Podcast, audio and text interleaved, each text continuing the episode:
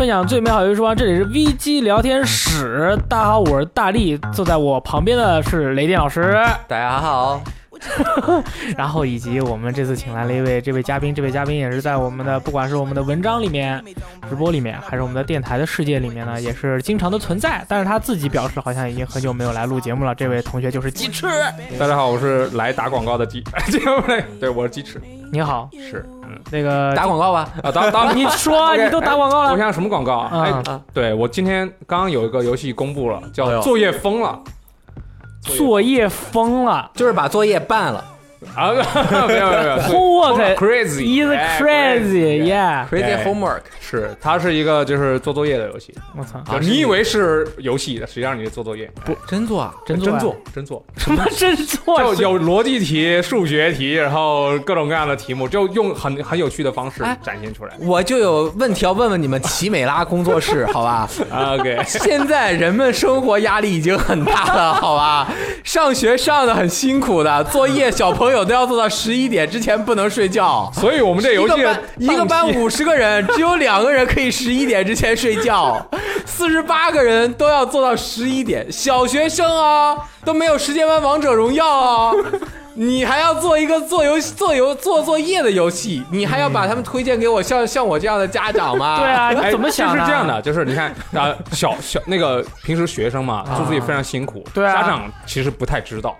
这个游戏可以让你们实际的体验一下他们的辛苦哦啊，设身处地，不是我买了给我的小孩玩，而是我买了我自己玩。哎，小孩做作业，我和他一起做作业，那我那我赢了啊。OK，哎，雷老师，你你难道没有一种感觉，就是在咱们小的时候，尤其是学生时代啊，就是尤其是初高中的时候，你会不会有一瞬间的感觉，就是这是一道数学题，我爸我妈肯定不会。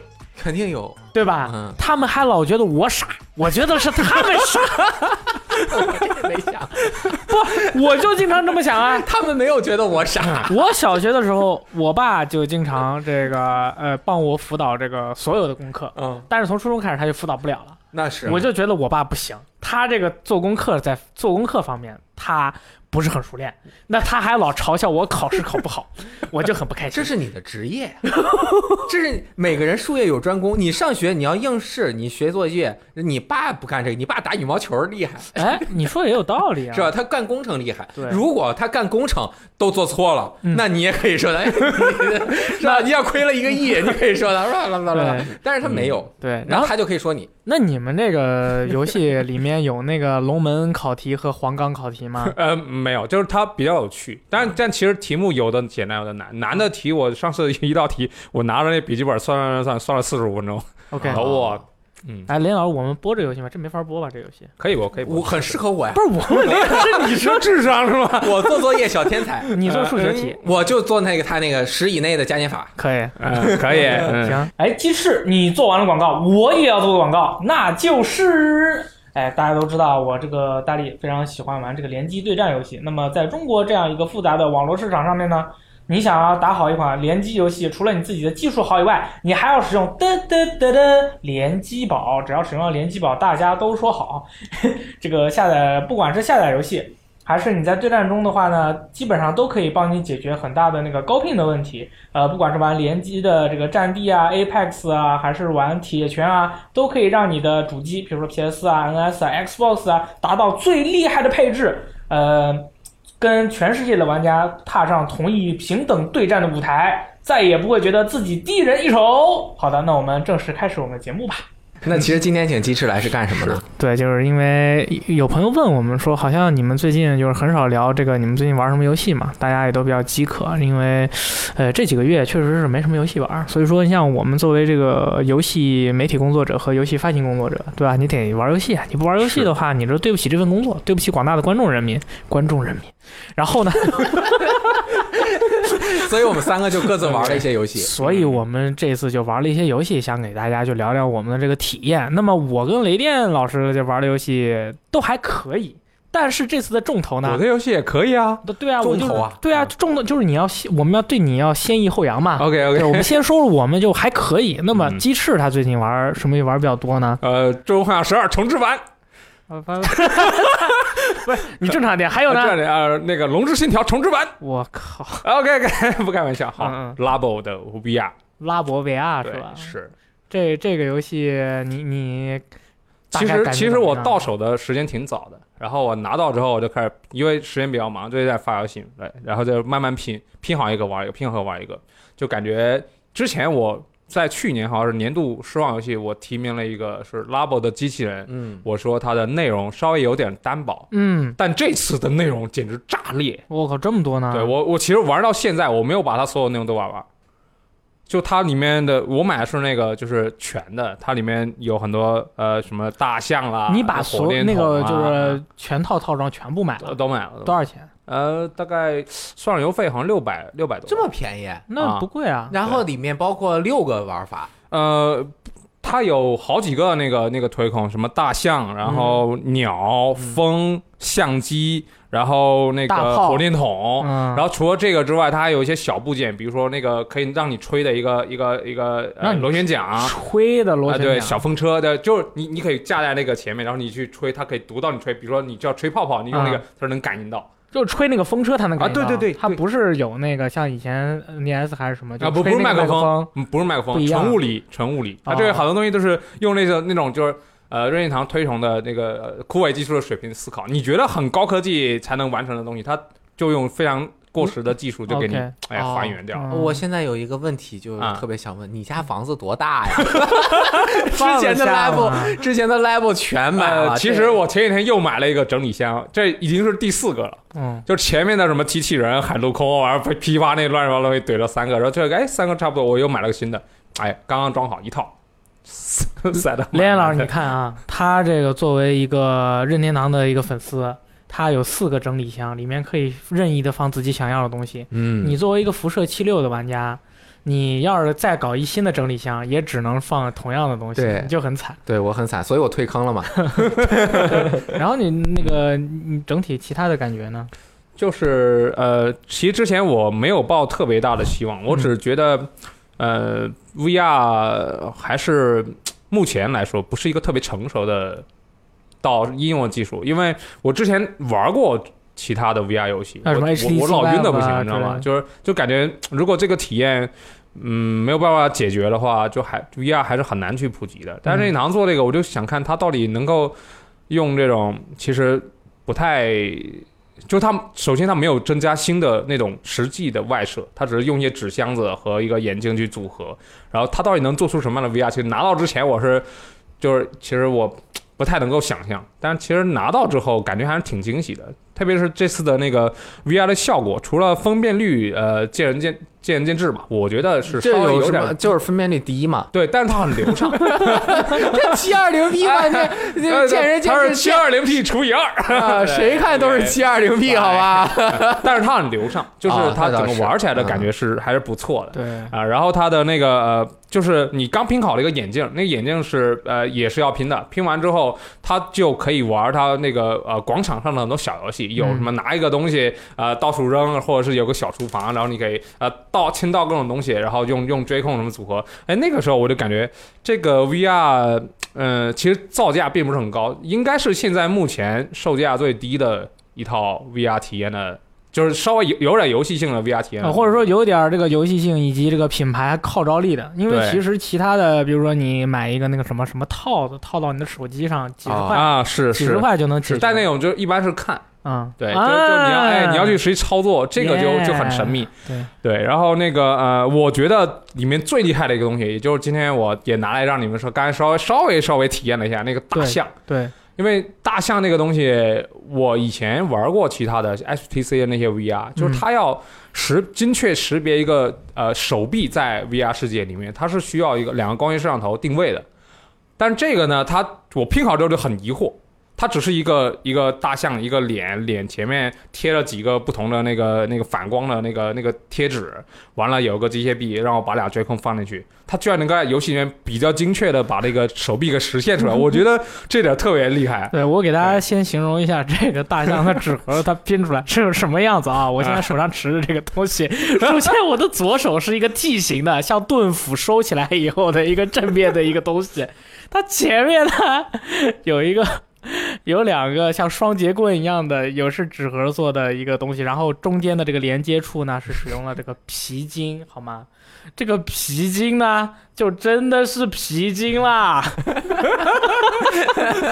这个就很就很像那个挖掘机的那个吊臂。对，这个就像一个挖掘机的吊臂，然后这个我这个盾斧的正面呢是一二三四五六，反正就是一些这个白色的一些圆点，对，然后它上面还有一个这个卡套啊，这个你把你的那个这个 NS 啊，它脱臂了以后呢，装到这上面，咔嗒啊就可以合上，这样你就拿不下来了啊。我刚才给你拿下来的时候、忘了开这个卡 了半天没拔下来了，对。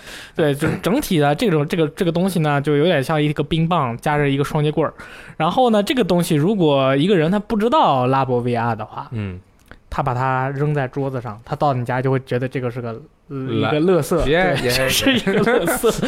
但是呢，当你把 NS 装到这个东西上面以后呢，它的这个任天堂 Magic 啊，就就开始发威了。是怎么玩的呢？呃，它有有两个两个比较 两个比较主要的玩法吧，一个是应该是利用了一个立体空间的一个抓取的一个一个一个玩法，就是嗯它有一个点会一直掉一个小球，然后你你旁边在一个立体空间上有很多板子，然后它有个终点是一个小圈儿，你的最终目的是利用上面所有的东西，把搭出一条道路，然后让那个小球最后掉那个小圈里面去。哦，这种游戏其实作为相对来说比相对来说较传统的一些解谜的手游，有很多类似的游戏嘛。对，但但是它是主要注重一个呃纵深啦，还有一个立体的操作感。哦就是你当时我玩的时候，我因为这个规则很简单，就就首先让那个小球到里面嘛。但是首先你要你在这个 VR 里面可以不通过这种定位识别出一个。好，比较精准的一个手臂，我觉得这个已经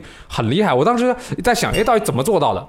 嗯，那结果它其实呃，这个 VR 每次做的特别好的，一个是拼装体验，这些我们都吹过了啊，就不吹了。然后它还有一个是这次是呃首次首发就带中文版，嗯，所以它中间有一个很重要的叫发现的一个栏目里面，你可以哦它会告诉你它是怎么运作。原理对，像之前呃我玩其他 VR，它可能需要两个定位摄像头，然后呃再去识别，然后一旦被挡住的话，就可能会出现一些问题。它这个就是用那个追控摇杆的那个呃红外摄像头。然后去识别大象，就是你刚才说面前贴的这这些个呃不同的小圈、白点是吧这些贴纸，识别这些的那个，然后通过这个来感受啊、呃这个手臂和这个你你这个机器的位置。哦，是这么识别的，对这也能识别？对，还有一个就是当你的这个摄像头看不到它的时候，啊、它就用这个两个追控的陀螺仪来做一些识别识别。就双重识别。啊，对，因为陀螺仪我们知道陀螺仪是有一些误差的，就你多用多用多了之后就会产生误差，但是它这个光学定位就非常的准。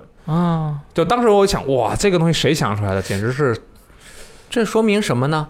这说明这个技术啊，没有我们之前想象的那么高深莫测。是，这任天堂就就擅长这个，他就喜欢把那种就是枯萎技术来做一些横向的思考。他就把这个所有的东西精简化之后，又很好的实现了出来。同时，它只实现自己游戏中需要用到的一些功能，而且成本非常低。就不需要考虑那么多。比如说 HTC 的 Vive，它为什么用那个东西？它可能想要做一个高精尖的一个全空间特别模拟。的那个细的，对你占的这个，比如说一个六平方米、六立方米的这样一个空间内，你的所有轨迹它都要追寻到。但是呢，它追寻到那么多，游戏软件又也跟不上，而人家这大象就脑门上贴了七个点儿，是吧？一个这个红外一感应，所有的东西它用到的就结就完成了。是的，对。然后这控制成本。对这个叫控球进点儿的这个游戏我也玩了，嗯，这个反正是刚才你给我试完的这些里面，我觉得最好玩的一个。最好玩我。超级好玩，就是感受就是有有，我就感觉它这个游戏就是那种，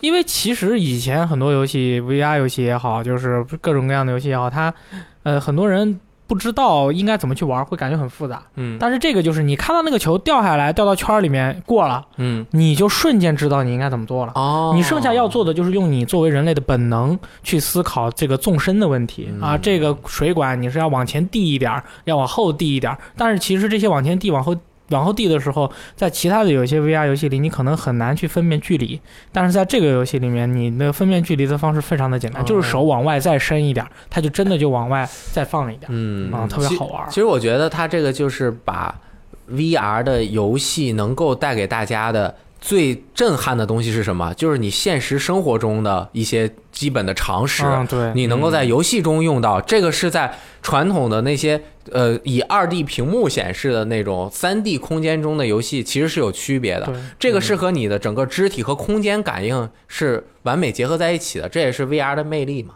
是，然后之前就还是我吐槽那个问题，就是它的内容其实始终是有限的，就是就是之前担心内容少嘛，但这回除了它设置了那么多解谜关卡之外，它还可以去自创关卡，就是它哦机关其实大力玩儿刚只是前面的一部分，就它的机关种类特别少。嗯哦你越玩到后面就感觉，哎，又加了一个什么呃，像那个什么呃划水的那个那个管道那种感觉，螺旋管道对，螺旋管道，然后又有什么能把这个球从 A 点弹到 B 点，嗯就后面后期有特别特别多的这种机关可以你玩了多久啊？我其实我本人的这个体质玩 VR 不是特别多，然后我就每次玩个十十几分钟，我要稍微休息一下。啊，就是你大概体验了多少个招多少种机制？呃，大概有个四五种吧，但是、哦但是它组合起来就特别好玩。嗯就然后它不是有一个自创模式吗？就我我想尝试做一个它可以涌动的，就是那个哦球从这滚下来，哎弹上去涌的。但是那那个我大概拼了有呃二十几分钟，我拼了个比较简单的，就还就就感觉特别好玩。也能涌动啊，，可以涌动，就我让那个球嘣儿弹了回去，然后刚好弹到那个点，然后哎又转下来，就特别开心。不错。对，然后这是大象的一个很初级玩法，他用这个办法是告诉你大象可以这么玩儿。嗯，它的一个重头戏是呃画画，哦，哦，不是喷水吗？大象，并不是，它这个大象是说这个造型是大象，对那实际上的玩法它是啊、刚才我们已经说了，它可以这个稍微精确的去识别出这个手机械臂的位置，那你用这个就可以来在立体空间画画。这画画的，就是我其实我之前在其他的 VR 软件有玩过这个，然后但是在在 VR 这个上面，它加入了一档很多乱七八糟的小点子，比如说它提供了一些很基础的那个颜色，呃，像那种什么不同色调的匹配啦，然后那个包括你的那个画笔可以调成金属质感啦，那个荧光啦，都这些都是很基本的。它有个很很有意思，就是它可以合成你自己的墨水。它合成墨水方式不是去让你去拖什么 RGB 什么的，它就是有个大缸，完了有很多墨水，然后你自己往里倒。哦，你自己拿那个手机械笔拿起来，哎，我倒一点，哎呀，倒多了，哎，倒一点，哎呀，倒多了，就特别好玩。好开心啊！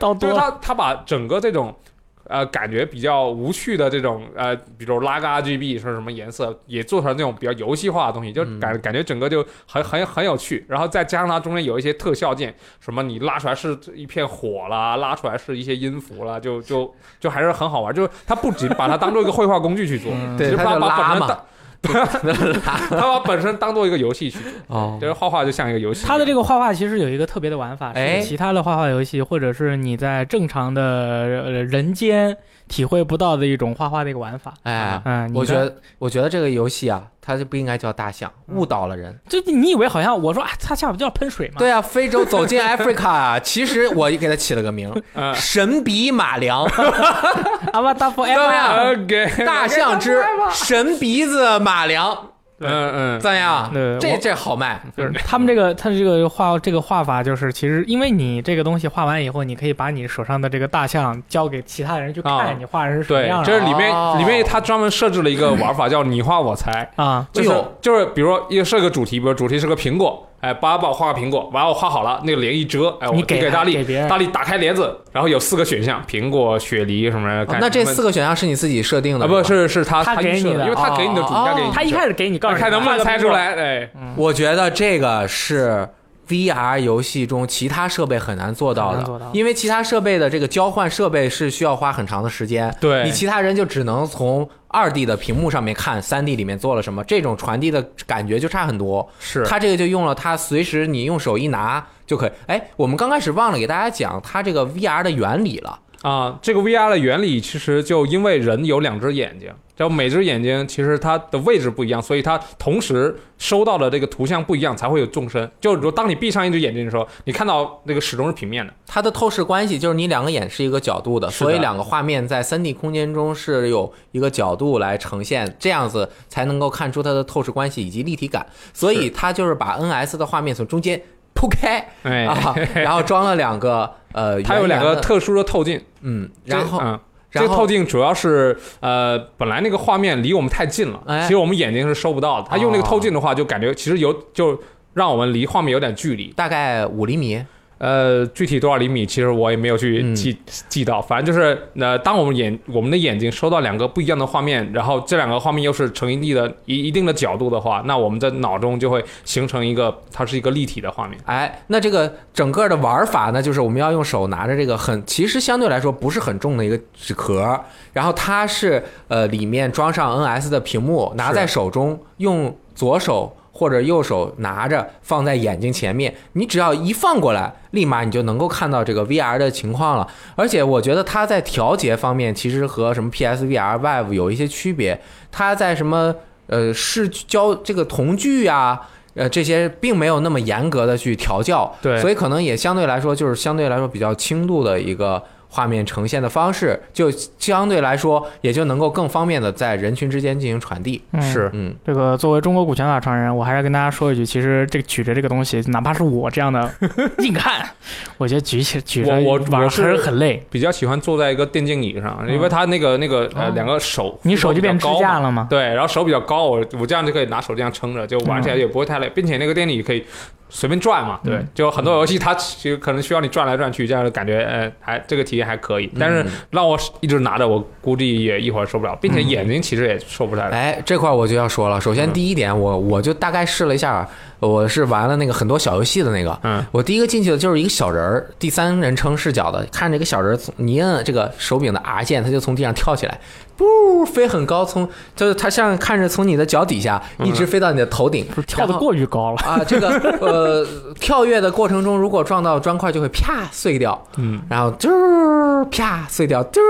啪碎掉，然后我就试着让它跳起来之后落在一些方块上面的这种感觉，就是在第三人称的平台动作游戏中，后面肯定会有很多的应用嘛，对，嗯对吧？对。然后就是我觉得，其实它的画面效果在呈现这些相对来说较简单的多边形和色彩的时候是 OK 的，是不会让你觉得很不清晰。但是它如果要呈现一些趋近于真实环境的那种画面的话，它的这个分辨率那肯定不够。就捉襟见肘所以可以看到它的基本上。百分之九十以上的游戏都是以这种卡通渲染、大色块的，就是抽象出来就是很漂亮的这些嗯，啊童话一样的东西，这种风格来呈现、呃游戏的画面。对，所以，嗯、它走的这个画面的风格也是和其他的不一样的，这是第一点。第二点就是刚刚说到的这个眼睛和这个的距离几厘米，不管吧，三五厘米，平时玩的时候离得近都觉得会费眼睛，那这个就是强迫你必须离得很近。那其实是不是对眼睛还是有很多的伤害？而对于 VR 这个设备，不管是 NS 还是什么 PSVR、Vive 啊、Oculus 啊，它放在那么近的那个很压力很大，我觉得嗯怎样压力都大。对这个小，尤其是眼睛没有发育好的这些朋友们，千万不要一定要注意用眼卫生。所以啊任天堂也想到了这一点。那怎么解决除了那个眼镜之外，它有这么一个支架，哎，就这个支架是一个很简单，就是一个方框，可以把那个 Switch 放进去。那比如说我之前要玩大象，我要把这个 VR 眼镜套上 Switch 放上去，但是如果比如说我不想用 VR 玩，它所有的游戏都支持不用 VR 玩，哦你只要用那个支架把 Switch 放上去。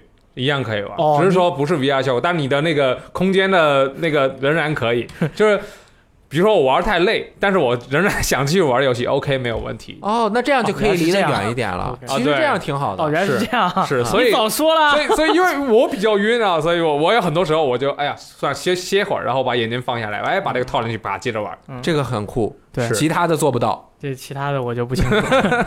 OK，说回到刚才画画的，我没有机会把他们这个画画的究极玩法跟大家分享一下，哎这是我自人个人想出来的。因为他这个画画是有纵深的画画，你可以把这个画画得很远，也可以把这个画画得很近，因为你可以很近的把它画完以后推得很远。所以说嗯我当时是画了一个大捷宝，然后把它拉得很近，交给你旁边的人。他进去以后，他看不出来这是个大捷宝，然后你会跟他说：“你把你用你的手把它推远了，看是什么。”然后一推远，哇，是个好大，冲天而起，超级高，因为是三 D 的嘛，是 VR 三 D 的嘛，你要抬头看，你就看到一个哇，超级大的那个大捷豹。刚才他拿这招来阴我来着。对，但这个然后这个顶部是他，因为他这个画画还有一些特效，可以在顶部加一些爱心或者是火山喷发的那些一些特效，然后你就看到你的面前一个巨大的冲天而起的捷豹，你要抬头看，就 what the fuck，对，阿姆斯特朗旋转阿姆斯特朗炮还原度真高啊！这就很有趣，你知道吗？在别的地方，在别的地方是很难给别人传播这种你对于这种东西的崇拜的，你知道吗 OK，你这段能播吗？可以能播大没事的，思维太惊奇了。OK 啊就是大萝卜嘛。对啊，是。然后呃，刚才我们主要说大象，因为我今天呃迫于这个东西不是很好带，我只带了大象。其实它还有个很好玩，就是火箭筒。嗯火箭筒它基础的东西就不说了，它拼装很有趣，然后玩法也很有趣。就是你在一个三 D 空间内，你是一个自动前进的坦克，然后你到处去打立体空间的怪物，啊，这个这个都不说了。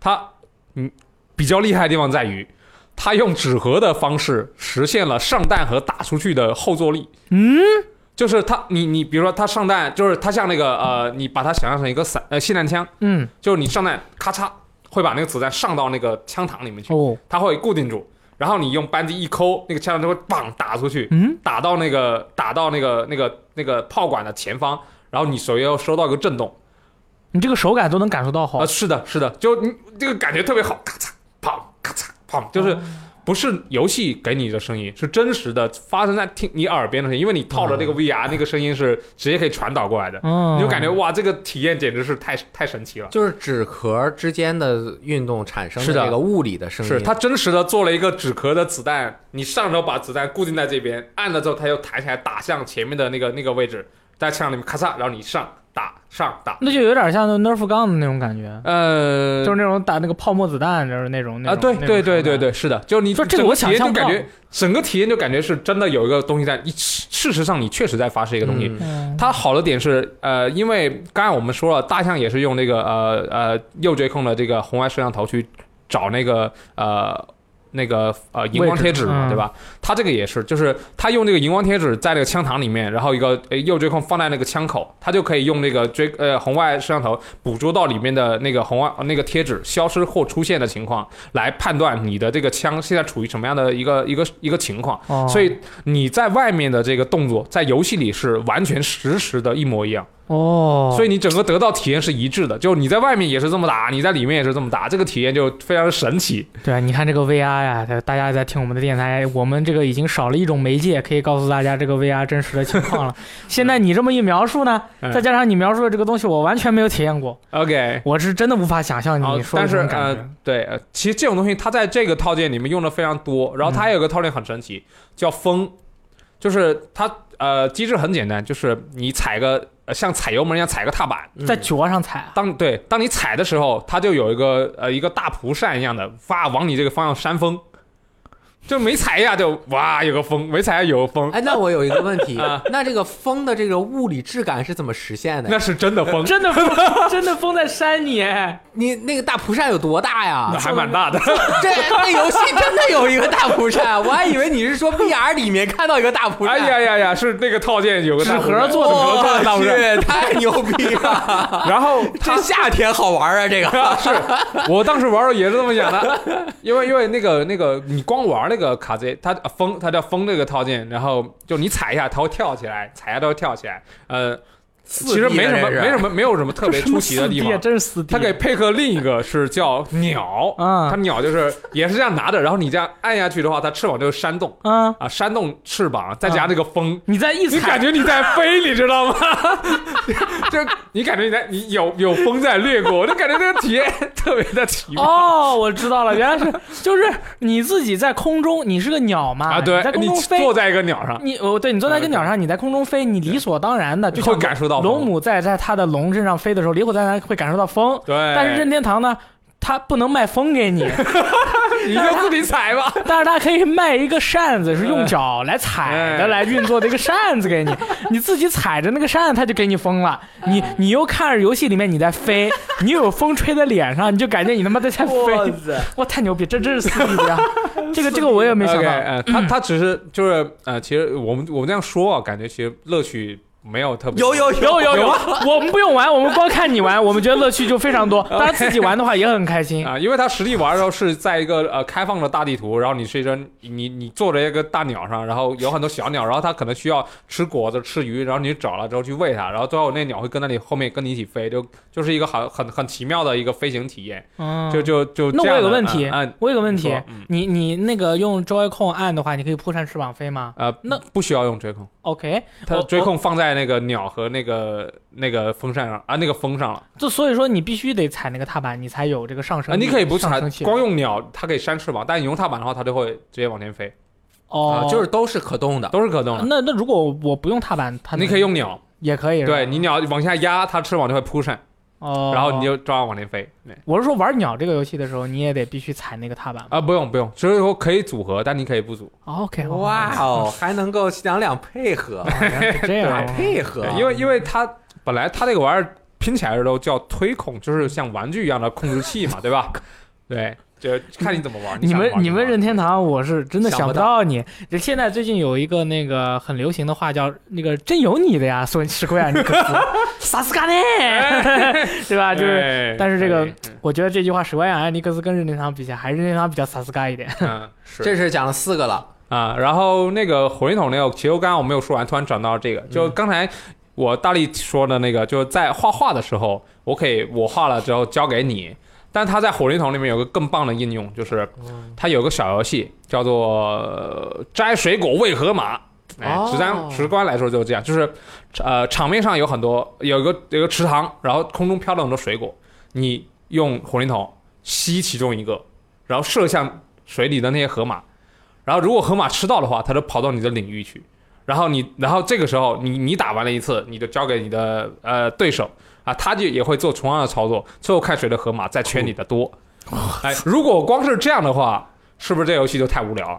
那我觉得我已经也够好了凑合对，哎，是这样的啊，啊就是你如果谁输了要脱衣服，这样就比较好玩了。，嗯嗯，哇，你这能播吗？可以播啊？嗯，它重点是它加入了很多水果的特效，比如说苹果就是普通的子弹，那葡萄就是散弹，有两种葡萄，有有有就机枪，就你扫叭叭叭三四个都吃到，它都打你这边了。我操，真有你的任对，然后有的 有的河马它喜欢吃的水果不一样，如果它吃到喜欢吃的水果，它会一蹦一跳的过来，把其他河马也会挤挤到你这边来，哦或者把别的别人的河马挤出去。挤出那个圈，然后还有个西瓜，西瓜是你直接射过去也可以，但是如果你可以不去射别的，你你直接射呃直接射到那个别人圈里的河马，就是射可以把别人的那个河马挤出去，哦，就它的瞬息万变。那有时候你你感觉你赢了，因为你圈里很多河马，别人一个西瓜啪全部到我这边来了。那他在射击的时候，你可以踹他吗？这个就看你们俩铁不铁了。哦，哎就是特别铁才能太好玩了。啊，对对，不然的话，你要不你等会儿就可能不是被踹那么简单它可以了。躲嘛，可以 block 嘛，对吧？啊，你带着 VR，你你你要不你等会等会儿你试试，你拿着 VR 我踹你一脚。我觉得这个要看这个 VR 是谁的，哇，你这个 这个这感觉好好玩啊！就就其实我感觉它本来以我以为只是一个对战小游戏，没想到他做的那么丰满，我觉得这个就特别的意外。任天堂的游戏性融入到了 VR 里面，这叫真有你是，任天堂真有你的，教大家做 VR 啊！我觉得教大家做 VR 这个可能谈不上，但是他对这种就是用这个方式也能实现 VR 的这个做法，我觉得是大家可以借鉴的。啊首先降低成本，让受众更多嘛。就比如说像很多 VR 其实设备很贵的。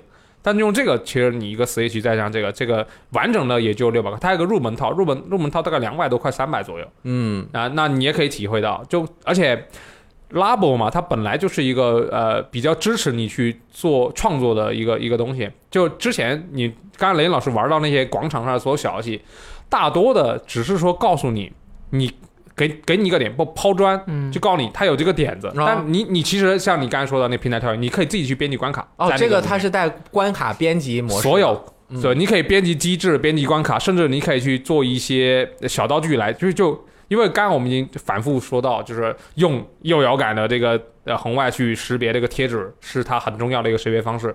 它其除了这些大件之外，啊、包括照相机这这些东西之外，它还有一些小的东西，比如说一副眼镜，眼睛上面是贴满了贴纸的。就是说，如果比如说你我在玩的时候，大力戴着眼镜儿，我是可以识别到大力的。嗯，在 VR 里面，我看到有个有个是不知道是什么东西，像。我一样走位的物体，哎，对对对对对对，就就由此衍生可以出来很多东西，比如一个躲啊，一个射啊之类的。啊，我刚刚才像你这么说，其实我已经开发出来一一套玩法了。啊，是吗？是呃，我首先在画画的那个应用里面画了一个大捷堡，然后呢，把它放成我们的敌人，然后用你那个火箭筒就再打它，一打它它就会爆炸，砰砰的话会有扑面而来的放烟，花，扑面而来的风，然后你就踩那个大蒲扇，就呼，就是一打到那个基网，然后你就踩着风蒲扇，你就可以往脸上吹风。萨斯卡拉大力呢？对，就是，我觉得你们嗯你们拉博 VR 真的太棒了。哎，那我有个问题，这个问题可能是超纲了，就是你可能完全没有想过我会问你，来，就是拉博维亚这个东西，嗯其实它初代不是初代，一开始也都做了一段，就是一些就以前咱们玩机器人啊那些东西啊，嘛，是，到现在有人山寨吗？呃，学不来吧？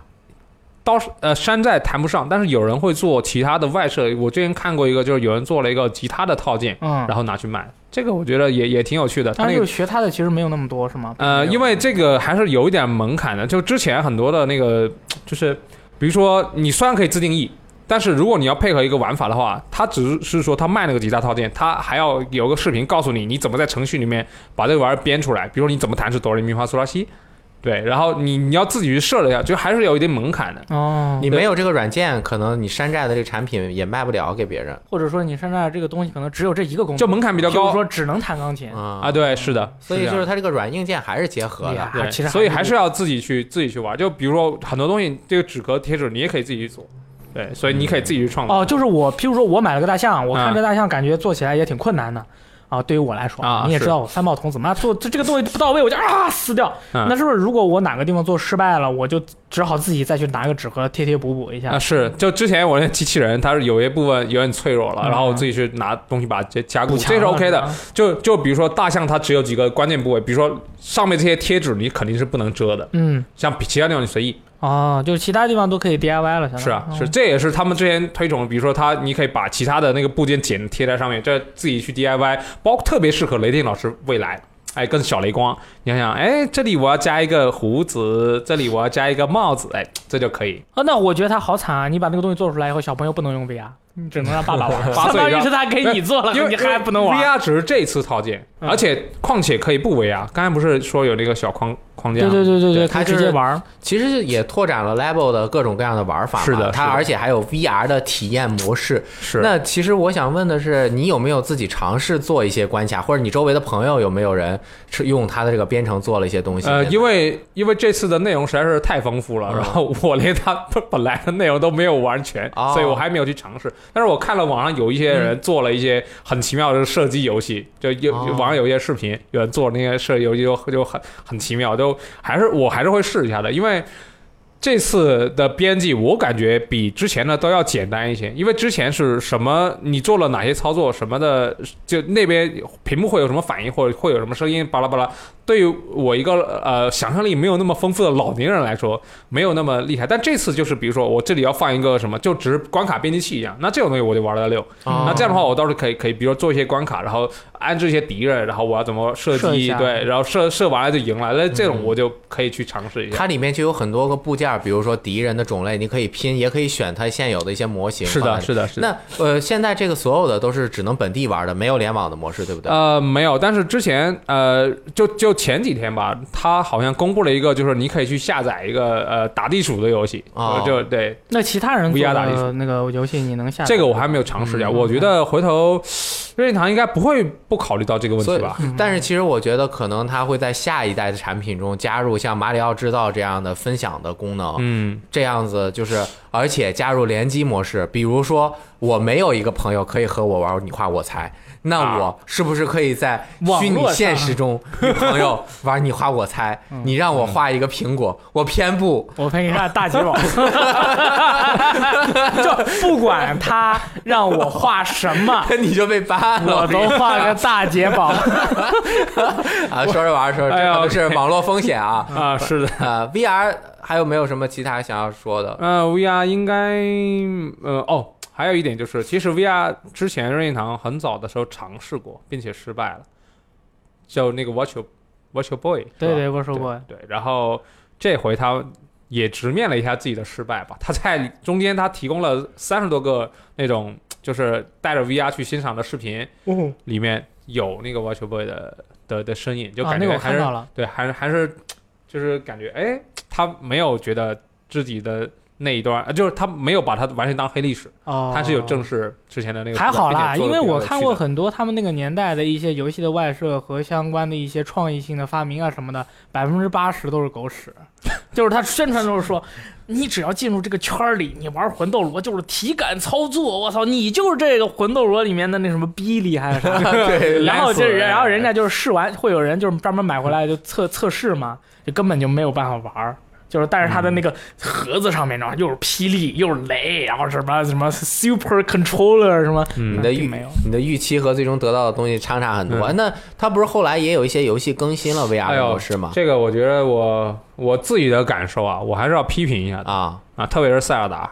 它我那天更新了呃全程可以用 VR 模式玩塞尔达的一个塞尔达旷野之息是吧？啊，是嗯，我之前觉得《荒野之息》是一个完美的游戏，现在是在稍微有个小污点，因为我觉得这个模式实在是还不如不更新呢。哎呦，就是为啥呀微就是 VR 模式，对，因为我那天下载的时候我就试了一下，然后我我我开了我的小摩托车，哎，感觉风景还不错，哎，毕竟可以这样，就相当于你的头就是右摇杆，哎，这样你应该应该能理解对吧？是第三人称的是吧？啊，对，是的，我看了林克，然后因为速度很快嘛，然后因为可能是我个人问题，然后骑上个高坡，我从坡上滑了下来，然后呃又去找了个马，叭叭骑了一下，然后我觉得都还可以，但是分辨率实在是有点太低，并且掉帧，然后呃我我觉得哎，那我我脑子里突然出现了一个作死的想法，我跑到了那个啊、愚人的那个城市附近，我找到了个瀑布，我跳了下去，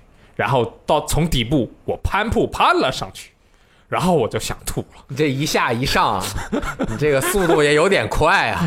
而且你就跟掉帧你就跟着林克啊，跨越了几百米的这个空间距离呀。啊，这些如果是我个人的问题的话，那那你我是不能去批评这个游戏的。嗯，但是它实在是太糊了。就是当我跑过去跟村民对话的时候，我甚至看不清他在说些什么，哦字都看不清看不清。哦，那你想想，七二二零 P 对吧？掌机模式，你再除以二，哦，就是三哦。三六零 P，啥看不哦清？嗯，那马里奥好像也更新马里奥不错，马里奥因为它是它跟塞达这种比较强强行的把这个 VR 塞进去不一样，它做了几个特殊的关卡，但是然后你的视角是固定的，就你就在那么一个地方，这样的话就、就撇掉了那个晕的这么一个问题。嗯，对，但是呃，其实跟我呃拿着 Switch 玩马里奥的体验没有差很多，只是说哦我的头是右摇杆，你知道吗？哦，哎，那这说明一个问题啊，哎，嗯，马里奥的那个 VR 应该是在塞尔达的 VR 做完之后做的。他可能试了一下，他们试了以后说：“我操，这他妈太晕了，不能让你这样自由的来啊！我就给你做几个关卡，让你感受一下算了。”而且有个比较好的是，你可以用 VR 来看马里奥之前的过场，这个哦我觉得做的很棒。塞尔达就不行，塞尔达应该没有做对。嗯，但我觉得可能也是另一个考虑，就是如果你把塞尔达所有的过场都用 VR 再重新顺一遍的话，估计容量可以可能这更新太大了。嗯，对，也可能也有这个考虑吧。咱但是萨塞尔达那个 VR 我是有点小失望的。嗯，那那塞尔达那个，如果你不作死的话，你觉得你会晕吗？啊、其实还是会，因为它掉帧。哦我 VR 这个玩意儿一旦掉帧的话，那就哇，晕的厉害了。我觉得它在原本的游戏引擎基础上更新 VR 的模式，对于它现有的机能，原本都把机能已经快榨干了，其实是个很困难的。然后它游戏的机制也原本都已经固定了，这是我觉得它可能受限的原因。那未来它要第第一方再出游戏，想要照顾 VR 的话，那它在是这个策划之初去把这个点子创进去，可能就会好一点。其实刚刚塞尔达，我觉得既然这体验都是大部分人就是不知道多少百分比啊，反正大部分人都晕的话，嗯应该是大部分。那其实它还不如，就比如说啊，有一些神庙。他把这个神庙的解谜做成 VR 的，比如说那些什么丢球在那边叭一翻板嗯，把这些嗯做一些，没准反而效果好。可能这也是他的尝试嘛。反正我做都做了，更新也就更新了吧。那至少也有点人不晕，那晕的你们就别玩了呗。到时候那没有就没有了。哎，那这个是给予了这个任天堂的粉丝一个殊有一个成有一个殊荣的机会啊，嗯就是你用 VR 把塞尔达旷野之息打通关了，就是哪个大哥我直播的时候用 VR 把旷野之息打通关，那膝盖给你。那我们必须给他发个新闻。那其实那个呃，Labo 之前有很多套件，很多游戏其他游戏已经支持了，包括弹钢琴的支持了。然后马里奥赛车和之前发售的一个摩托车也支持了那个开之前海陆空的那个那个开车的套件和摩托车的套件。就其实这种像刚才大象那个东西，它有很很有很好的拓展性的。它在三 D 设计的时候，它可以把那个那个大象鼻子识别成你的枪。我觉得这个体验应该还是不错的。就如果未来有更多的这种呃游戏会加这个外设的话，我觉得还应该还蛮有趣的。嗯，嗯对，然后总的来说，我觉得这六百块，我觉得超值。啊，就就对我来说，他拿到了一些其他的，呃，其他游戏体验不到的东西，我觉得还是不错的。嗯，因为我就这么一听啊，那么多小游戏，还有刚刚说的那五六个，真的是配合起来，一听都挺想玩的。如果你不是那么晕的话，就是一般人玩个十五分钟、二十分钟还是可以的。那这个东西确实还是挺超值的，嗯听得我都想买了，只是我家没有地方放。听得我都想买了，但是我这刚才跟你玩你那个的时候有点晕，我就有点害怕。你玩了，其实你玩时间有点长，应该玩了十五分钟休息。我没有玩，没有玩你刚才起码玩了半小时，是吗？是啊你胡说吧！玩开了一差不会儿，多，差不多。有有了有。我靠，那就是快乐的时光总是过得真的我就听你们在鬼叫，在里面鬼叫就鬼叫了十五分钟，就玩大象的时候哦，是吗？啊，哎哎，我觉得拉博 VR 还有一个特别好的地方，嗯就是我觉得应该买的人特别少，所以说你在中国买这个东西的时候，应该不会他给你把价格炒特别高啊啊。但是我们这期节目，当然你已经听到这个的这个时候的时候，就可能这个这个这个拉博 VR 它已经涨价了。啊，该买了。该买了嗯啊？没有，我没有说啊，我没有说啊，不要哪个朋友买了跑来找我说，你你说都是你抬的但是我觉得嗯，作为六百块，对不对？嗯，买了之后，六十个小游戏加六个大游戏，还有那么多的纸箱，你拼装起来，你这种成就感能够带给你啊数十个小时的快乐，对吧？拼装的乐趣。数百小时，对吧数百小时，你六百块钱，在我们万智牌竞技场里面能干什么？什 你只能你只能买九十包，你那十包一开，十包一开，开九次，你过一年退了环境也没了。没了。你这个东西永久的纪念，占那么大地方 还没不了。我操，哎呀，你这太值了，跟你说吧，那儿子孙子都能玩，子子孙孙无穷尽，你知道吗？挺好的。啊，跟你说吧，那那你们万智牌这个是是怎么情况啊？万智牌就是我最近重新跳坑的一个游戏嘛。我们作为今天的游戏日记第二个这个呃绿叶游戏，我们烘托 level 的话，那我们这个游戏我觉得还是够格的，嗯，因为我们最近又荣获了一次虚荣，又荣获不是虚荣，又荣获了一次荣誉荣誉，啊，不是又为什么要用又字呢？就是因为之前经常就有媒体或者是评评论机构就跳出来说说一次，那这一次又重新提上了纸面，嗯一个传统的媒体，我忘记了他的名字，发了一篇义正言辞的文章，说万智牌是这个世界上最复杂的游戏，没有之一。啊，难道不是什么人心游戏之类的吗？这个万智牌真的是太复杂了。嗯这个从一九九三年开始到现在二十五年的历史，每年出好几百张牌，当然有一些是重印的，然后也有一些是就跟时尚圈一样啊，刮刮了十年又回来的，哦 就是这个机制。它比如说有十一有二十种异能机制，这一环环境中有十个，然后哦退了五个，然后把原来的五个再拿进来，再往回拿，就是来回拿的这种关系嘛。对对，这个不是很多游戏所谓的这个叫什么回归，哎，其实它根本就没有走，你回什么归？啊，那因为我们是一个分享节目，所以我很难在我们的节目中给大家讲明白万智牌是怎么玩的啊，这个大概只能百度了。啊，只能百或者就是大家看一看我们在 B 站发的啊，这个练习生雷电万智牌练习生雷电的这个呃 和大家一起学习万智牌。练习两年半，啊，练习了两个星期半 OK 啊，就是呃为什么这一次我又重新回坑了呢？就是因为啊，现在在这个闭测封开放式测试差不多半年多了，这个万智牌竞技场，也就是万智牌电子游戏的最新的一个版本。它在很多地方有了长足的进步，它把原来我个人认为非常不适合在线上和不认识的人玩的这个电子版本，进化成了一个完全可执行的版本。为什么之前我认为它不可行呢？这就要说到万智牌的一个基本的机制。首先，大家玩过炉石的可能性应该非常高，我觉得应该有百分之五十以上的人我都居然玩过，我也玩过，你们都没玩过吗？不可能？对，就是炉石的这个规则呀，它是不能说是简化万智牌，它有很多的自己的创新，包括它的那个不同的职业呀，还有它的呃这个。呃，小兵对小兵的打呀等等，包尤其是它在电子游戏机制上面的长足的进步，就是把卡牌游戏很复杂的一个东西用电子游戏呈现了出来。那它的玩法的这种规则就是你一下我一下，每个人有多少血，我把你的生物打完，把你的人血打完，我就赢了的这个规则，那肯定是继承之万字牌。而万智牌它最早的这个五色规则就是白色、蓝色、黑色，红色以及绿色这五色，它代表着各种各样的性格。哦，我以为你要说它代表着宇宙 这五个色之间还可以进行搭配，表现出更强力的这种有一些对抗性啊、矛盾啊、冲突啊、刺激的这种爆发力啊，特别阴的这种阴险手辣手辣的这种这个策略啊，就是。变化多端，融为全世界最复杂的游戏没有之一。我觉得它真的是确实是太复杂了，因为每一个要想把这个游戏玩好的人，那都是脑爆大师。对，都是那种什么金融界奇才、华尔街的猛男。哎，那它和炉石有哪一些地方更复杂呢？除了刚刚说的五色的这个配合，你想啊，五个颜色你每两两搭配，还有三色的，再加上四色的，它之外有两个最大的特特点。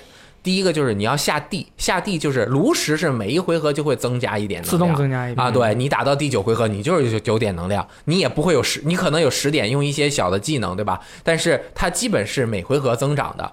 那这个里面就是你需要把地的牌放到你的呃套牌里，每一回合可以。如果不用特殊手段的话，只能下一张地。也就是说，如果你不卡手牌的话，你跟炉石其实是一样的，也是每一回合可以下一个地。但是因为它有不同颜色的配合，那你下白地只能产生白色法术力，就使用白色的牌。这个是它第一个区区别。那这一点在电子版中是很容易做到的。那第二点和炉石最大的区别在哪儿呢？就是你在做任何事情的时候，有一种叫做瞬间法术的牌。那这种瞬间牌就是它可以。打断你在做任何的法术的时候，我就说我要出一个这个牌，你就要让对方出。但是你想，如果我们两个不是面对面的玩，那我们怎么能够确定你要不要出这张牌呢？咱们玩电子游戏，那原来的万智牌版本就是你每动作一下，它就有一个这个呃时间，你要在这几秒钟这个。反应是吧？你要在这个里面摁暂停去反应，然后你暂停了之后又怎么出？这样就是导致你每一个回合都要等半天。就算我没得出，那他每一次也都要先质问你：你我这出了个牌，你要不要出？你说我不出，这就很麻烦。然后再我再又出了一个，你又要出不出？就是这一回合一回合的，这玩一把要二十多分钟。NS 的那个游戏王就是他每一回合都问你啊，你要打断他吗？我不要。要不要确定吗？不要，然后就来回这样问。但是这个竞技场它借鉴了炉石的很多的这个 UI 啊、界面啊、手牌的形式啊，以及操作上面的这些特点，包括它整个画面的质感，其实和炉石差不太多。但是呢，它就在呃这种响应机制上面做出了长足的进步。这我也是我觉得为什么竞技场将会是在。这么长时间，因为电子版的万智牌已经很长时间了，很多很多年了，就一直没有火，一直没有火。但是竞技场能够火的原因，就是它会先默认判定你是不是能够响应，如果你不能响应这个阶段，它就会自动给你跳过了。但是呢，如果我们是玩过万智牌的人，会知道。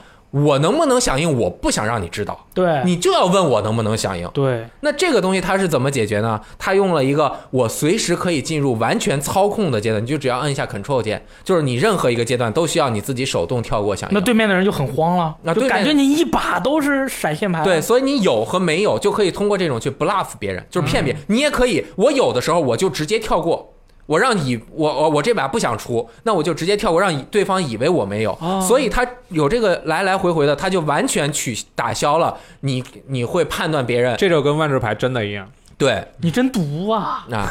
所以这一次这个竞技版啊，竞技场，我觉得在操作上面提升了之后，很适合所有朋友来体验一下万智牌的魅力了。为什么之前不适合呢？之前它很慢，这是第一点。第二点，你就如果你玩纸质牌，你很难融入那个圈子。你到一个牌店里去，就是到一个陌生的环境，当然人家都很友好，但是你要学，你又要花钱。他们理你吗？会理的，万智牌的人特别喜欢教新手。你进到他那个牌店里面，有人理你的？一般会有人问，老板会说：“哎，你干嘛？”就是比如说，如果我说我不会，老板你能不能教教我？一般他也会教你，因为你就会成为一个跳入新坑的。一个大钱包，大钱包啊，就是会不停的送钱进去。我们游戏店呢，你进去没人理你的。啊。啊，很有可能啊。但是呢，而且现在大家很不愿意出门，嗯，对吧？那万智牌的电子版就解决了，你可不用你可以不用在家体验，尤其是你要玩实体牌，你要花很多钱你才能玩。那你花了钱，那你每周五就必须要去。但是现在的朋友们，像咱们每周五都要直播，那就 啊，这有特殊情爱莫能况。但是很多朋友就不想出去，就是懒。就算你每周五出去，你一周也只能玩个一两次，那太惨了。对吧？但是我们应该天天玩。你电子版就可以天天的玩，你这个投入了金钱之后，你投入和你产生的快乐就成倍的增加了。那是啊当然，你人面对面玩的那种尔虞我诈、朋友之间的交流，这种是得不到的。但是它至少在机制上面，让你能够更完整的去体验这个游戏的机制。单纯的适合入坑对，同时你面对的是全世界的玩者，他不是那一个牌店的玩手。因为你如果只去一个牌店，那些玩家他们的经济能力也有限，他们能够组的套牌数量也有限，经济能力也有那每个人的经济能力都有限，你遇到的永远都是那几个套组。但是当你玩这个线上版的时候，你会遇到各种各样奇奇怪怪的牌手，尤其是因为一看是电子版，很多人不愿意投入金钱，就不愿意投太多，所以有很多稀烂的 junk deck，就是垃圾牌组就，让让你爽一下。Junk Deck，对，就是垃圾牌组，你也用垃圾牌组和垃圾牌组打，那就很有意思。就有那种呃棋逢对手将遇良才的感觉，你知道吗？我你和高手，你从来出不来这张牌，你知道吗？是是你一出这张牌，那戏剧效果就不一样。你有五费一个三三人，你把别人吓死了，你说吧？五费三三，哇，从来都没有见过哎。对啊，你就能遇到各种各样奇怪的组合这个就是你会发现万智牌的这个变化多端啊，就不只是强力牌手才能够去排店玩牌，那任何人都可以玩，对吧？第四点很重要的一点，线上版的氪金强度相对于线下版要还要低。线下版如果你只玩标准赛，你就是作为一个新手，你花八百块钱。买一个标准赛的一个组好的牌，就强度也不错，你就可以玩标准的比赛了。那八百块钱是你一个投入，但是你只能玩一套牌。固定的，对，嗯，而且这个强度应该是能够达到你打比赛，你操作再好一点，你可能能赢。但是这个里面呢，根本就不用花那么多钱。你像我，我只花了两个新手包，各五美元，这十美元，加上一个五十包火花之战的这个预售，对这个一共加起来花了六十美元，对，六六三百六十块钱。我现在有三四套套牌标准赛的，而且我还打了很多很多把轮抽。你们要知道，在实体店打一把轮抽要六七十块钱，打一把现开要一百六十块钱以上。所以就是你在线上玩，它的每一包的价格也要比线下低。线上基本是十人民币以下，就是一点五美元左右。呃，而线下的一包牌是二十多二十块钱多一点。那是虽然牌的数量不一样，你在线上是一一个卡包里面是八张牌，一个密西，两个银和五个铜，但是呃线下的是十四还是十五张牌，虽然少一点，但是线上你开了之后就是你钱也少嘛，牌稍微少一点也也有道理，但是呢，它有一个缺陷。就是你线下如果你开了牌，你到时候可以卖掉可以，出掉啊。是啊，但是线上的这个呢，你开了牌又不像炉石一样，炉石你开了牌，你可以把不想要的分解掉。你不想打这个职业，那你把这个职业的牌全分解了，那你得到尘土，你去呃去合成你想要的。嗯但是这个不行，这个就是你开了的牌，你就只能留着。而且万智盘退环境也是很残酷的，基本上一个牌最多也就是一年多一点。那退了环境之后，你的牌怎么处理？现在的线上还没有这个解决办法，而且线上已经退了三个小环境了。哦，那退了的牌，现在连线上好像都没有可以参加比赛的这样一个模式。那我那我裸体我裸体去搜人，我能不能用退了环境的牌？呃也不行，因为它没有这个相相关的模式就，不让你去选。就选不了了，可能。那我有一个问题，哎金地也会退环境吗？啊、会的，就是你这个环境退了，它就永久。反正就是就就地退了都都不行了。对不行就是这个金色的，啊，就普通地都可以啊，。普通地永远都可以，普通地哎不值钱。那我特别牛逼，譬如说我现在是火花之战的这个环境，然后我就用最老版一九九三年版的那个地放到我的这个实体盘里，我出去跟别人玩的时候，我就用这个一九九三年的地玩，可以啊，这个我是不是很酷？这个牌是可以重印的，就是你九三年的那个牌里面，比如说有一个是红绿快递，然后它中间有很多年是没有这个牌的，所以这个不能用。但是如果这个环境中重新印了是一样名字的牌，你是可以用原来的牌的哦，啊，是这样。那可以所有地都是闪的。那如果它没有印，我就不能用这张牌。你这张牌就在 T 二的标准赛啊不能用。那我用那我玩那个一点五什么什么，就是呃狂野赛什么摩登赛，一点五是现代赛，就是更是比标准赛稍微大一点，这个很复杂，我们就不在这里展开说了。它其实有各种各样的游戏的模式，只不过在现在的线上版中，它只开放了一小部分的模式。而制作组也说了，未来我们可能会照顾那些已经退了环境的牌，我们让它有发挥的余热。哦这样我觉得这样才有意思。我有问题，哎我想玩混沌法球怎么办？什么东西？混沌法球，那你这个 这个环境没有的话，反正马就已经被 ban 了，好吧，不要乱说话了。而这个的所有的排池是和现在现行的实体排池是一模一样的，啊所以你在线上练习了，然后你也可以在线下一展身手。牛逼因为线上几回合很快，你能够很快的掌握一些牌的思路，对，这个我觉得是蛮不错的。哎，那是该入坑了。其实它还有一些稍微的解决，呃，像不能够二手交易的问题。就比如说，如果我开出牌来，开出了多的，我本来已经有四张了，那我开出第五张了，我一套牌是放不了四张以上的，除了偶某某一些特殊的牌啊，不能怎么办呢？他会把这些牌放入一个叫做 Vault 的库里面，而库达到一定的这个数值，比如说达到几百点，那他就会给你一些野卡。这些野卡你开包开到开六张。开六个包也可以得到一个银的野卡，开几包也能得到金的野卡，二十四包开一个密西的野卡，这个野卡你就可以用它去兑换任意的一张你想要的牌。所以在万智牌竞技场中，它牌的价值和你在实体牌的价值是不一样。实体牌有一些牌特别值钱，那密西那它就卖一百两百，它闪卡能卖五六百啊。现在好像是最贵的牌是日版异化版的那个闪的莉莲娜，已经卖到一千美元了。这是不是就是什么异化是什么意思？就是那个是日本画师画的啊，对，就有点像天野喜笑的那种画风啊，的，就是漫画风格啊，就是日版的彭洛克，它全都有一个特别，但是万我操线上没有啊。我想说的这个就是，你在线上只要你开出密西，那就是密西，所以它的这个经济体系是一个完全不同的经济体系。酷。而刚刚大家也听了我的这个投入和产出的情况，嗯呃，其实对于一个新手来说，那六十包、五那你十包也，就相当于是一共投入了人民币三百六十元。对我就玩的非常开心啊，但是也是需要有一点点的经济那个万智牌的。呃，基础的，因为我之前已经玩过一整年的万智牌，我之前为什么退坑了？对你不是练习两年半了？我之前为什么一年之后退坑了？就是因为我还是卡着一个很好的时间点去玩这个，我就只买那些可以用最长时间的这个环境的牌。但是到了一年多一一年零三个月左右的时候，我这个原来的很多核心的牌全都退环境，不能再用在标准赛中了。而标准赛又是排店中百分之八九十的这种收入是吗？的赛的玩法都是玩这个，因为你要玩的排池更大，那牌手要更核心才能够有可能加入到这里面。它必须要让你不停的花钱。对对对买包嘛。然后就是标准赛一旦玩不了了，我就觉得这个太伤了，而且投入的钱特别多你。得再得投。玩实体牌一年标准投入就是一万块钱，如果你玩实体牌一年少花于一万块钱，那是怎么回事呢你？就菜。我给你们讲讲是怎么回事。我已经想明白了，嗯如果你玩实体牌，你一旦开始玩，你后面就一定要继续玩。啊，对啊。如果你不玩，嗯你前面玩，比如说不管你花一百还是二百，你这牌以后也没有用武之地，一年后也用不了了。对啊，对吧？嗯那如果我刚开始花了两百块钱，随便买了点，玩了点轮抓，有了一些牌，我就一直玩，一直玩，我就一直玩，玩了一年。嗯，那玩到一年之后，你这些牌也玩不了了。对啊，就是你一旦跳坑，你的坑，你的所有的消费在一年之后，尤其是在现在国内的这个环境里面，就是基本上就是没得了。嗯，啊，就是所以万智牌就是这样一个，你一旦开始玩，你就不要停，你不要停的一直玩，你最后到一年的时候，你还是会被受到伤害。嗯，但是你一旦开始玩万智牌，你会体验到这个世界上最复杂的游戏带给你的无快乐尽的乐趣我。这个乐趣能够来自于哪儿呢？就是我去打轮抓，它。和赌博肯定不一样，我们是竞技，我们要入场费，我们要报名费。报名费投进去之后，如果我能够把报名费不仅赚回来，我还赚了几包，加上啊更多的宝石，嗯我还能够再玩一次。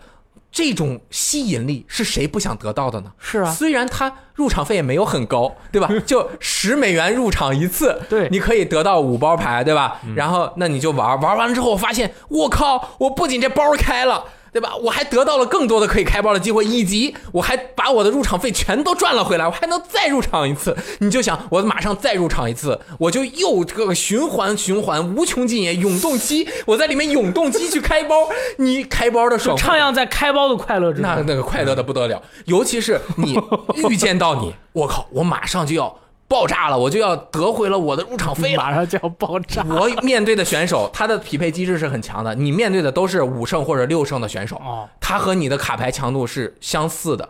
这种相似的卡牌强度在战斗中的这种你的这个刺激感也就更强了，尤其是在这个时候能够顶住压力获得最后的胜利，你真的会使劲的拍一下你的大腿，并且在沙发上跳了起来。这种快感是你只有投入了大量的脑力和金钱之后，你才能够得到的快感。哎，这种快感，看我们在 B 站上面雷电老师发布的这个万智牌这个练习生的系列视频都可以得到。可以得到我的这个视频直播，虽然没有什么人看，走到但是看的人都是懂的人。走到最后就是这个连连有创这个我们直播观看人数的人气的历史新低，但是他们都是核心的。对对对，就像你一旦开始玩，你就要一直发投的很多。你一旦开始玩，你就要一直投入。你一旦一直投入，你就会永远的投入下去，并且在有一刻，他会伤你伤的很深，嗯然后你还会一直孜孜不倦的投入进去。他们就是特别核心的朋友，就是有至少十五个人在微博上面，我在炫耀我万智牌的成绩的时候，炫耀可以，呃，真的是在炫耀啊！炫耀的时候，他们就说看了雷电老师的这个连连的战绩以及直播之后，我又重新跳坑了。我现在我那时候我的心里面就五味杂陈。暖，我我不是暖暖的，因为我又把一个人站在坑边，啊，咣，一脚给他踹了进去。因为他他这个还是早晚会要退环境的，但是我又觉得他会得到乐趣。你每个环境就三百六十块钱，或者呃，就比如说我吧，嗯我会一点点基础规则，然后雷电老师带着我，五百块钱也收皮了一个环境，五百块钱五百块得到了快乐，挺好啊。对你玩三 A 游戏，你也是这些钱，对啊，雷电老师，是我问你个问题，哎萨利知道你最近这个情况吗？我就只悄悄的跟他说了，我就充了一次，就充了一次五美元，不是不是五十的嘛，这个肯定说这个也诚实的这个诚实的说了对，然后后面现在他，我每次一跟我说我玩万智牌怎么怎么样的，他说又充钱了，又充了，又开包了，就 是这样的，又开包了。我说没有没有没有没有，但是我现在还真的挺想。你开了呀，都是赢来的。啊赢来了嗯，但是我现在还挺想再充一点宝石去玩的，你别了吧，因为你。花了钱嗯，你才能够真正的有这种变强的感觉。有博博的这个意义。哎。你要不然你，譬如说你充了一百块，就是拿来全当入场费用的。你如果你这个花了这个钱了，你就会有胜负感。哎，你不花就没有胜负感，你不花赢赢输输的又有什么用呢？没有意义。当然有意义，就是我这个我的套牌，我的 junk deck，我的垃圾牌组产生了效果，让别人把别人逗笑了，把我也逗笑了，但是他没有那种竞技的快乐。你看我们这个游戏叫竞技场，连好友列表都没有，没有好像那但表吗？是你要输入你好友的名字，直接挑战他。哦，嗯就就我我输入一点你次之后，我不能再他就你就直接我点你，根本就就没有连好友列表没有加的，没有你加你也搜不到，你也没有办法知道别人的 ID，、啊因为你只能看到他 ID，不知道他后面的序号，要有一个井和几个序号，哦然后那只能说了。只能通过一些国外有什么 Discord 的那种啊莱迪特约战网站，莱然后我们可能没有人约战成功，我就那天中午直播约战成功了一次，再也没有赢了吗约战成功，赢了，他们都不如我。啊、我我可是轮抽不管是火花之战还是效忠拉尼卡两个环境中，全都得到过全胜战绩的男人。全胜战绩，我告诉你们，这个收获有多么大。投那个入场费是一千五百宝石，大概是十呃十美元左右。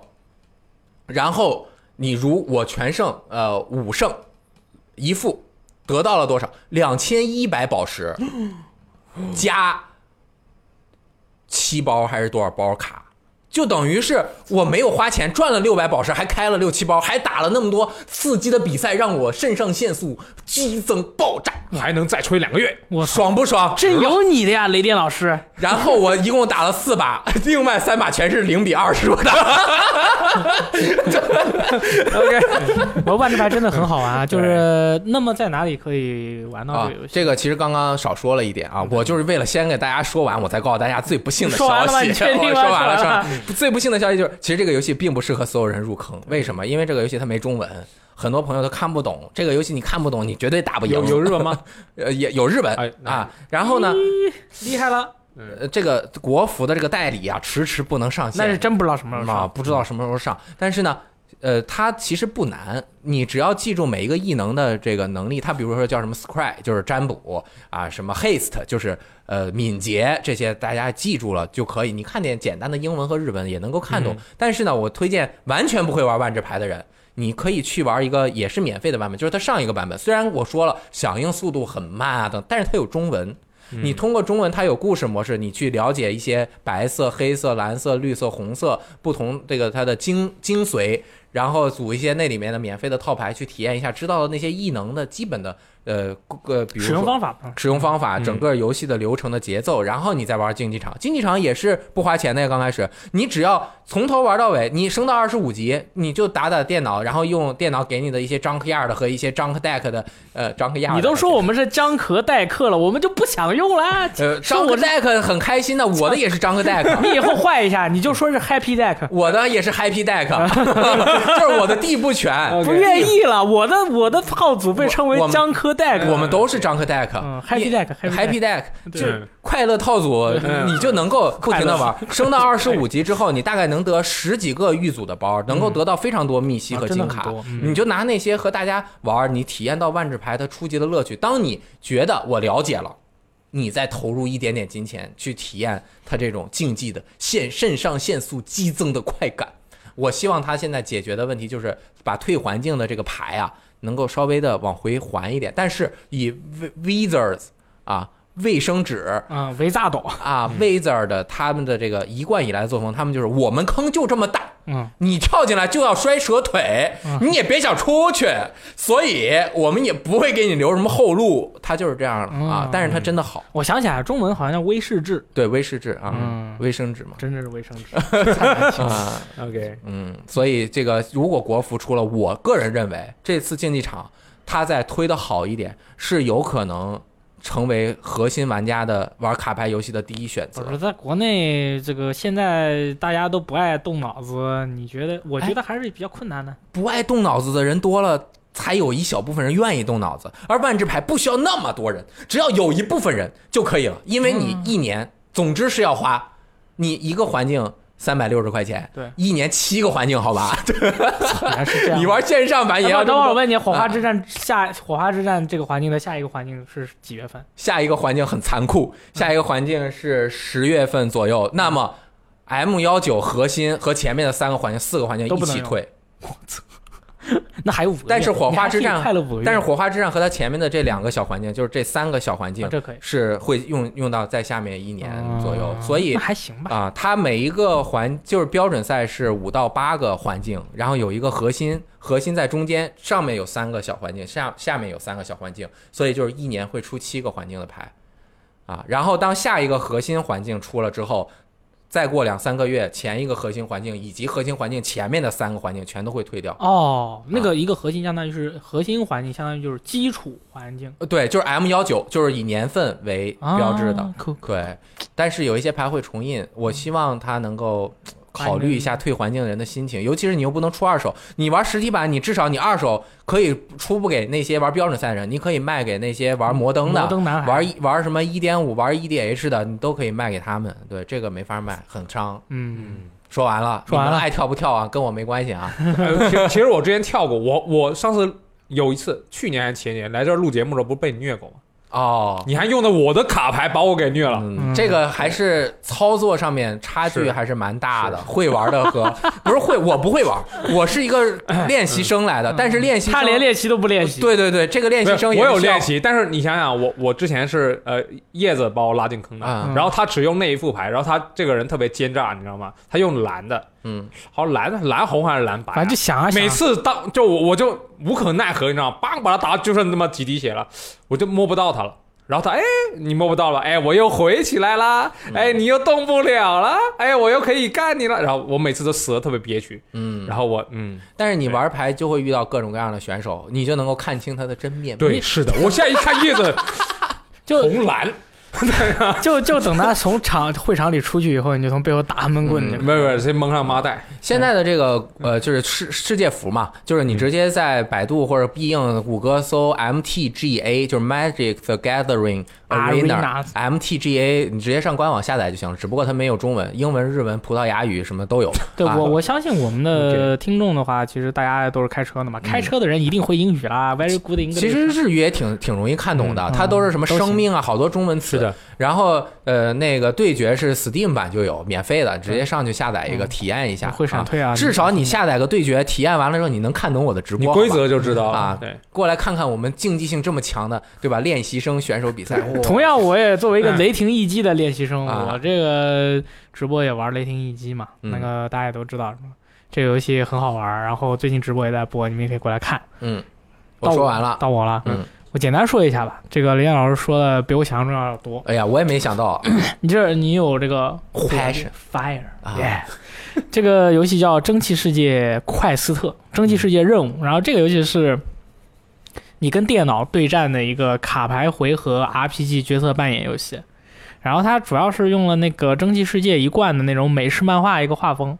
然后呢，你是使用了一个勇者小队的好多人，嗯。我不能说是多少人，因为说了的话，他就，呃，这个剧透了。剧透了。对，但是你每次是可以上场三名角色，然后每个角色有自己的一个牌组，然后你会，他会在战斗的时候，他有点像那个杀戮尖塔，嗯，它会出现很多的这个牌，然后你选择这个每次可以出三张牌，三张牌以后你可以对敌人进行攻击，或者是加状态或者加血的这样的一个玩法。但是它其实玩起来有点像 FGO，就是当你使用三张同一个角色的牌的时候，它就会给你有一个附加的技能，啊，它就跟 FGO 是、哦就一样了。combo 啊，就变成一个 combo 了。然后或者是它有些牌，这个比如说是这个剑士的牌，它的剑士这个牌这一张技能，如果是使用了哪一个固定的其他角色的牌，它会有一个团队强化的一个效果。但总之呢，就是说这个游戏是你自己跟自己较劲儿的一个游戏，因为它游戏的它本身的挑战并没有那么的难。就是对面有几个敌人，然后你就把他们都砍死就完了。然后，但是你是要去不断的去挑战的是，你不同的队伍之间的组合可以达到多快的一个战斗效果嗯啊！这是主要这个游戏玩玩。这个游戏还有一个特色，就是这个游戏现在虽然没有中文版，但是呢，这个游戏我玩英文版，这个游戏的剧情基本上全都可以按 B 跳过。你看了吗？我看了，我看完了以后，我觉得他就走到一个地方，说这个人这个地方有坏人呀，我们要去干他。干完了以后，哦，坏人跑了，就说这个坏人去哪儿了？我们要去追他，就全都是这样的剧情。一般。就全部都跳过就可以了。然后场景里面呢，就是一些障碍物啊什么的，有点像那个龙之皇冠。啊啊，那个场景你进去了以后呢，它有一些障碍物，你把那个障碍物砍了可以得钱。然后呢，走到下一个场景里面，敌人站在哪儿，你砍他一下进入战斗，开始打牌。打完牌了以后出来继续跑场景。它基本上每一个场景都是从头跑到尾的这个这样一个情况。哦，基呃地图没有什么多少的这个变化，然后它的那个有时候就是你通关的话，它会告诉你你走进来就是个大门，告诉你这个门锁了，你要去找它的开关。哦，那个开关当然果不其然肯定是在哪里，你知道吗？就在旁边的小巷里啊，在这个地图的最远的地方，啊 你就走过去开了，再绝对跑过来。啊，中 中间就打仗。对他就是完全放弃了中间的这个流程，总之就是打牌的一个游戏。然后我就觉得这个游戏打牌的话呢，打牌非常之好玩。但是如果你的这个流程如果是这样做的话呢，其实要不然你就把它做成连战也就罢了，就不需要中间的这个探索的过程，因为这个探索的变化也没有太大的变化。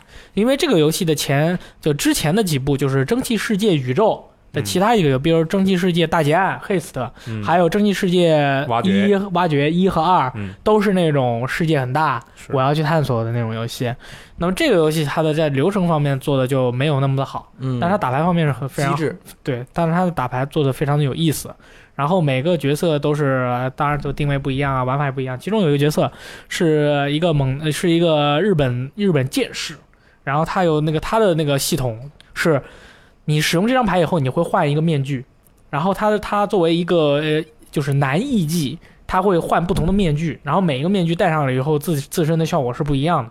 然后呢，这个游戏里面那个打牌的时候会有一种资源，就是你有些牌使用了以后可以给你加齿轮，有些牌使用会消耗齿轮。那么它总体的玩法就是你要哦想办法多在这一回合三张牌的这个期限内多加齿轮，啊，然后就是相当于它是生产者，啊然后呢会有消费者，就是他会消耗齿轮嗯，对敌人造成大部分的伤害。嗯。这样的一个这样的一个玩法，当然还有其他的角色可能有其他的一些就是消耗齿轮的方式去减敌人的那个伤害，齿轮是共用的是吧？都是共用就是比如说我这个人是攒齿轮的，啊，我这个人就是专专门让他攒的，这个系统很像 FF 十三，嗯，对吧？就是有人打 break，有人 break 之后啊。要输出。对对对对对啊，对对，他就是他就是这种有人，当然这个人他是攒齿轮的，他也可以转变成一个他是输出者，然后其他人给他攒，嗯。但是有些人天生就擅长攒，哦有些人天生就不擅长攒。嗯，所以说他的变化就是就是他那个卡组团队的那个变化，你会发现有几个人你必须得有，因为他是固定的生产者，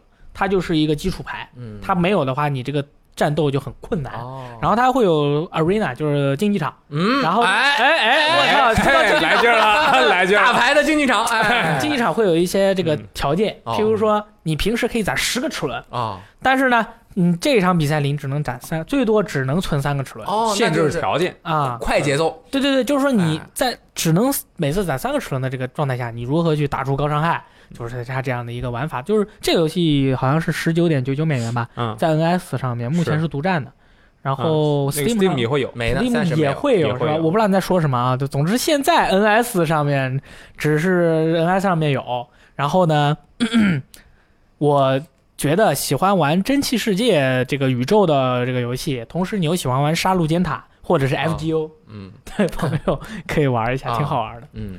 它这个画风挺好的，是就有点像那个 OZ 嘛，就是绿野仙踪但是这个画风其实中国玩家喜欢的会比较少，哦，它还是一个偏美式的画风。是是，然后整个世那个世界观那个构造啊就很奇特，就啊有点蒸汽，然后又有点那种奇幻，就然后他们中间的对话就是那种意义不明的对话，比如说有一个勇者，他是一个天生就喜欢读诗的一个勇者，他到了一个地方他就说啊，所以这些勇者怎么怎么样，就在那儿说胡话，就是也没有什么，就是全跳过跳过跳过。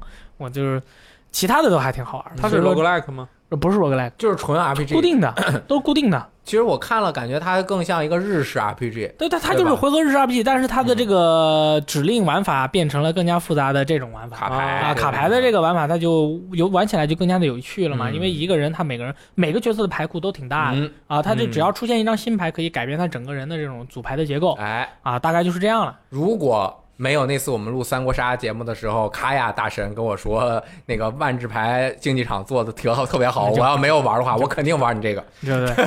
但是这个跟你万智牌比起来，那肯定差很远的。呃，而且也没中文。对，而且又没有中文。嗯嗯未来会不会有不知道啊？未来可以期待一下日服的，嗯因为日服期待日服的汉字是吧？不是就是日日服有是有可能更。哦因为之前之前很多那个蒸汽世界系列的游戏，日服都都更。啊，大劫掠就是啊明白了，可以。明白了。啊，好的那那大家现在其实可以不着急，如果不懂英文的话，对对对可以先买一个那个 Haste 大劫掠玩一下，那个有也挺好的。那个巨好那个挺好。对收集帽子，特哎那我是不是那玩偏了？那个是 那个，我觉得蒸汽世界里面最好玩的游戏。嗯它是回合制策略二 D 卷轴的那个游戏，是反弹子弹游戏。对对对对对对，哎，打帽子游戏，嗯哎，特别好那个帽子没见过。好的，那那我们这一期节目就告一段落了。如果喜欢玩万智牌的朋友，可以关注一下我的微博啊，搜雷电。然后希望你们能够玩的有一些 happy deck 的朋友，happier deck 好吧，happier 啊，happy 一点点的好吧，不要太没有强度了啊，然后跟我来切磋一下好吧，对吧，哥们让我吊打一下，行，那希望大家能玩的开心吧，啊，那我们下期再见，拜拜。